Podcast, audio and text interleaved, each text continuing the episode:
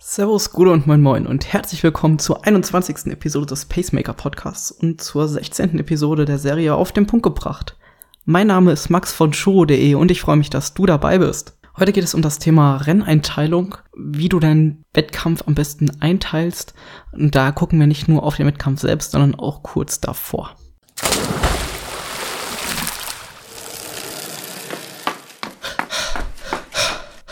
Pacemaker der Podcast, der dich ans Ziel bringt.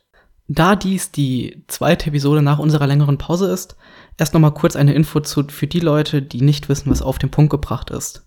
Das ist eine Serie von uns, die im wöchentlichen Format stattfindet und die in zwei bis zehn Minuten dir kurz näher bringt ein Thema, was relevant für dich ist oder für deinen Sport, aber du nicht zu viel Zeit darauf investieren musst, sondern mehr Zeit für deinen Sport und für dein Leben hast.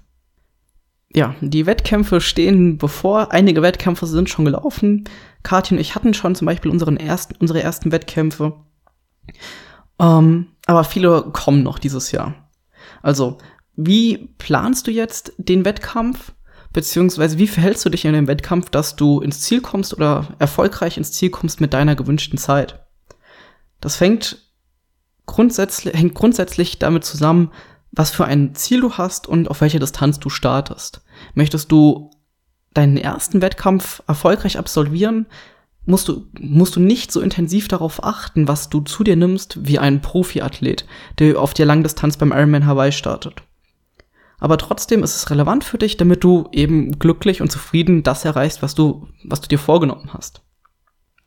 Und das beginnt schon vor dem Wettkampf, einige Tage zuvor sogar. Und zwar musst du deine Glykogenspeicher, also deine Energiespeicher im Körper bestmöglich leeren, damit du sie im Anschluss mit kohlenhydratreicher Kost, wie zum Beispiel Nudeln, bestmöglich auffüllst. Somit steht dir dann die möglichst, die, die meiste Energie, die dein Körper aufnehmen kann, im Wettkampf zur Verfügung. Was zur Folge hat, dass du eben auch länger durchhältst. Das heißt aber nicht, dass du das einen Tag vorher machst, wie es bei vielen Pasta-Partys der Fall ist, sondern das beginnt schon drei bis vier Tage vorher. Danach musst du deinen Körper ausruhen. Er muss sich von den belastenden Trainingseinheiten der letzten Wochen und Monate regenerieren und du kannst einfach mal die Beine hochlegen und nichts machen. Somit fährt der Körper aber auch runter und du musst ihn vor dem Wettkampf wieder wecken, damit die Muskeln wieder aktiv werden und dass der Körper checkt, hey, jetzt ist wieder Belastung, jetzt muss ich wieder auf Hochtouren kommen. Du stimmst den Körper sozusagen auf die Belastung ein. Das ist am Tag vorher. Ähm, an dem Tag des Wettkampfes solltest du spätestens drei Stunden, wenn nicht sogar länger, die Pause dazwischen lassen zu deiner letzten Mahlzeit. Hier macht es Sinn für dich, kohlenhydratreich zu essen und da kannst du auch das essen, worauf du Bock hast. Es geht darum, dass du auch so ein bisschen mental darauf vorbereitet wirst und der Stress vor dem Wettkampf, der ist eh schon hoch genug und da hilft dir ein bisschen Soul Food schon weiter. So, kommen wir zum Wettkampf selbst. Da ist es wichtig, dass du, dass du dich konstant fortbewegst, sei es beim Schwimmen, beim Radfahren oder beim Laufen.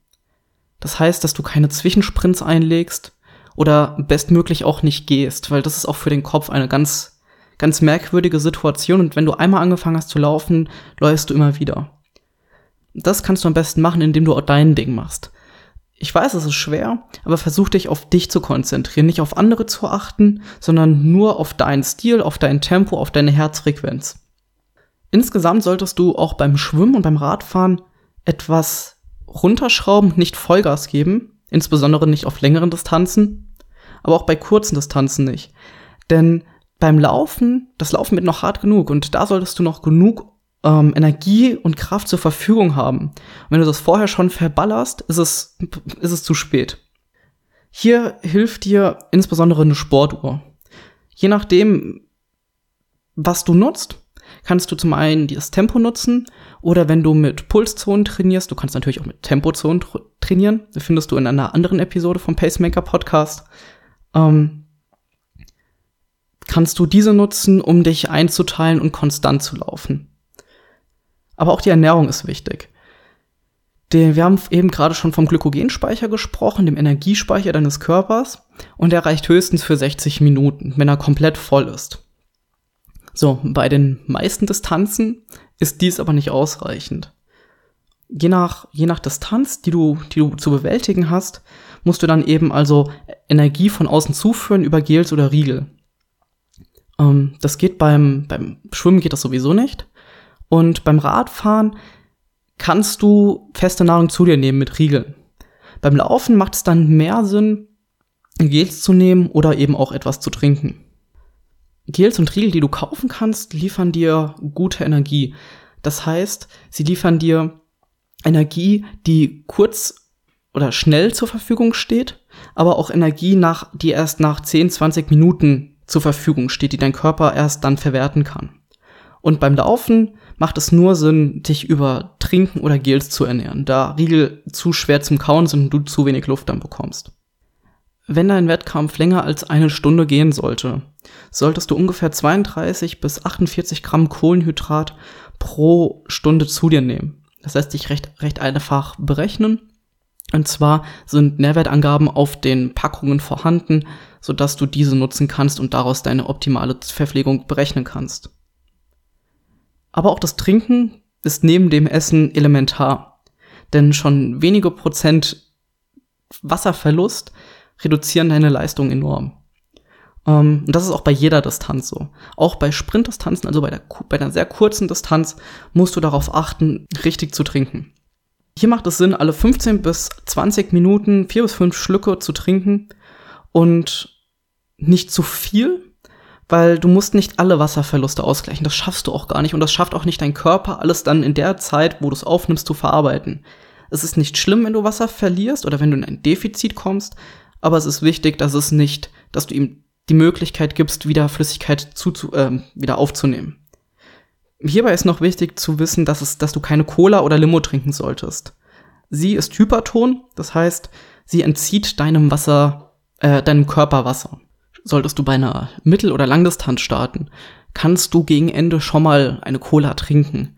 Dadurch den vielen Zucker kommt noch mal mehr Energie in deinem Kopf an und du bist nicht mehr so ganz Banane.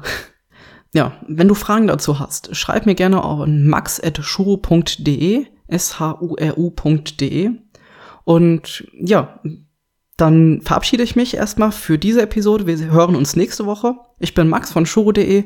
Auf shuru.de slash 021 findest du die Shownotes und noch einen Link zu ein paar Artikeln auf shuru.de, die dir dort mehr Einblicke liefern zum Thema Essen und Trinken und auch zum Thema Verpflegung vor, während und nach dem Wettkampf. Folge uns auch auf Instagram und auf Facebook, beides heißen wir shuro.de und abonniere unseren Newsletter. Ja, und dann hören wir uns nächste Woche. Ich freue mich auf dich. Schön, dass du zugehört hast und bis zum nächsten Mal. Ciao.